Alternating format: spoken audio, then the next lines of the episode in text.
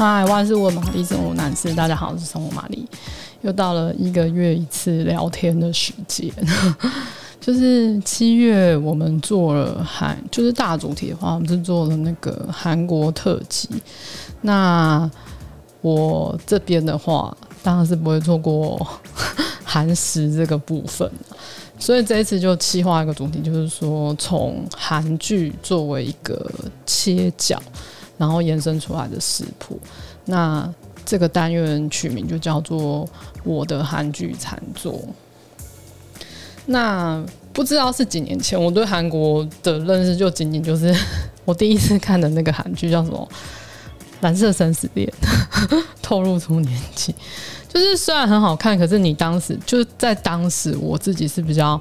迷恋那个日本文化，就是。对韩国的印象就是没有太深刻，那这样那那时期的韩剧其实都是有点，嗯，很傻狗血那种吧，就没有很喜欢，就看不太下去。就除了那个蓝色生死，因为那个元彬太帅，然后就有看下去这样子。然后后来没多久，哎，好像是。我就没有再继续关注韩国关于韩国之类的事情，这样子。那是一直到某一任的那个男朋友，他就丢了一部片给我，他就说：“哎、你去看一下这部电影，就是真的太厉害，就是看到你真的会傻眼。”然后我就想说：“啊，有这么厉害？”然后让我看一下那个片名，那个片名就叫《Old Boy》，就是大家不知道有没有看过，就是朴赞玉的一部复仇系列的第二。第二集这样子，大家可以去看，就是真的，就算现在来看，我还是觉得哦，他真的很厉害。如果是第一次看韩国电影，可能会是哦，超冲击这样子。那那个电影是好像是二零零三年，然后大概是前后的时候看到，那我就真的有被冲击到，就是那个电影内容就是没有以前没有接触过那种类型。那它是剧情有点黑暗嘛，有点暗黑这样子。对，那。嗯、还有很多幕，就比如说他有吃东西的那个画面，比如说他生吞章鱼，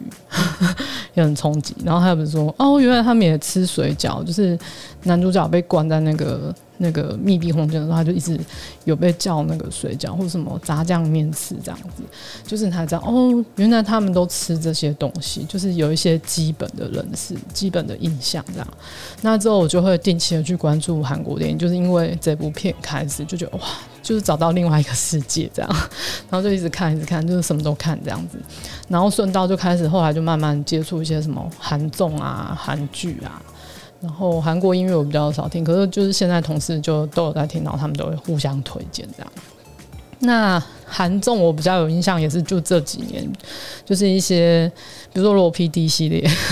什么三食三餐啊、饮食堂啊、西班牙技术啊，然后都是比较实境节目，然后用很直接的手法，透过饮食文化，然后。去介绍韩国，嗯、他们背后有些比较深刻的东西，这样子。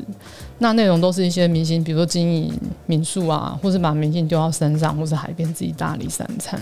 那你就那个过程其实蛮有趣的，就是 可能他们完全什么都不会，也不会就是用火，就是用木头起火，然后好像你跟着他们一起就是经历这些事情这样。那无形中你就会吸引到说，哦，原来就是哦做那个泡菜要先这样做，要先加什么这样，就是有一些很基本的认识。那韩剧就更不用说，像我是透过韩剧之路才知道说，哦，原来可以半夜叫炸鸡啊！然后所以前几天跟几个女生朋友一起去韩国玩，我们就半夜真的就在饭店里面叫炸鸡这样子体验一下。那还有第一次我跟先生去首尔的时候，我们也是就是故意找那种路边摊，就是那种餐车，那种那叫什么车啊？发财车嘛，对，然后。它就里面就会有些什么炒年糕啊，还有那个鱼板这样，你看可以站在那边这样喝汤，我们就还故意去找这样，然后体验这样子。那我觉得最明显的差别就是，就是几年前你买新拉面，你可能还要去特意去什么韩国街那种舶来品店，然后找你才买得到，然后一袋也不便宜哦。我记得那时候一袋可能要快两百块那样子，然后里面有五包。可是现在你看，就是比如说便利商店啊，还是什么什么大型超市，一定都会有那个辛拉面。然后现在那个辛拉面也很便宜，就是这一袋才一百，在韩国在韩国街这样子，然后我就觉得哇，好强，就是那种无形中被植入韩国文化，我觉得这是一个很厉害的手法，就是透过吃、透过剧，然后植入超多东西这样子，然后你就无形之中就知道，哎、原来泡其实泡菜要怎样吃，泡呃我们吃烤肉要配泡菜，就是大家就会无形中被影响这样子。那所以这一次我就邀请一直有在关注的一个一个部落客，然后他叫韩食饭桌你好的作者。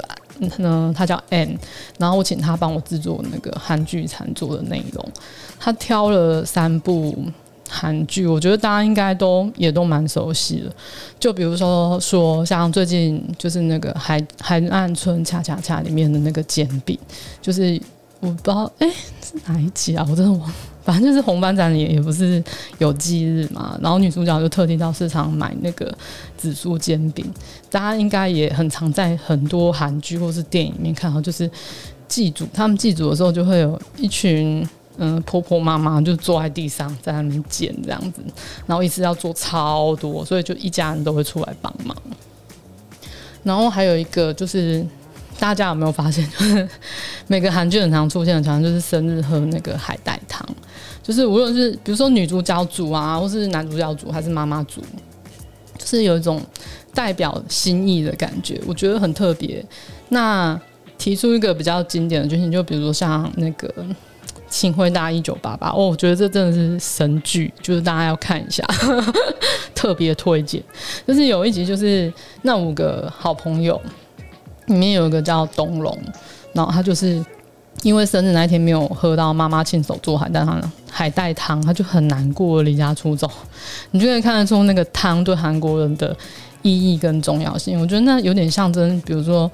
我生日没有被祝福到那种感觉，或是没有被关心到，是一样的意思。就是这个汤对他们来说意义很重大。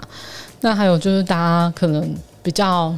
可能比较常吃或者比较熟悉的就是，比如说像韩国烤肉。我觉得韩国烤肉除了之所以好吃，当然就是大家爱吃肉，烤过肉真的很好吃之外，就是如果那个烤肉没有满足的小菜，我觉得应该很扫兴吧。所以那个小菜其实是很重要的事情。所以那个 N 就帮我们示范了，比如说凉拌的韭菜，然后酱制的那个紫苏叶的食谱。哦，这。那个紫苏叶那个食谱我超喜欢，因为每次韩国烤肉，呃，我都去买那个罐头的那个紫苏叶。可是这个他就教你怎么做，当然新鲜包就好吃，可是这多了一个味道，它甚至可以包饭，这样觉得蛮酷的。那大家前阵子也很红的，像《机智医生生活》里面就有出现烤肉大餐，就算那两个那两个人爱吃的叫什么忘记了，宋和嘛，对，宋和跟那个叫什么？另外一个医生啊，忘了，没关系，反正就是他们两个吃相都很，就是很夸张，他们吃什么东西感觉都超好吃的。然后我就会一直看那个他们到底吃烤肉是加什么小菜，然后加什么一起配，感觉就是嗯、呃，就是会想说，哎、下次也要这样子复制这样子。所以这一次的单元就是 Ann 都有帮我们一一写出来。就是如果大家喜欢韩剧大餐的话，可以去找来看看，里面都有很详细的食谱，然后一起看可不可以配着韩剧下肚，可能会更有感觉吧。好，如果你喜欢今天的内容，欢迎订阅、按赞、五颗星。还是有什么生活上疑难杂症要请玛丽解决，欢迎留言让我知道哦。拜。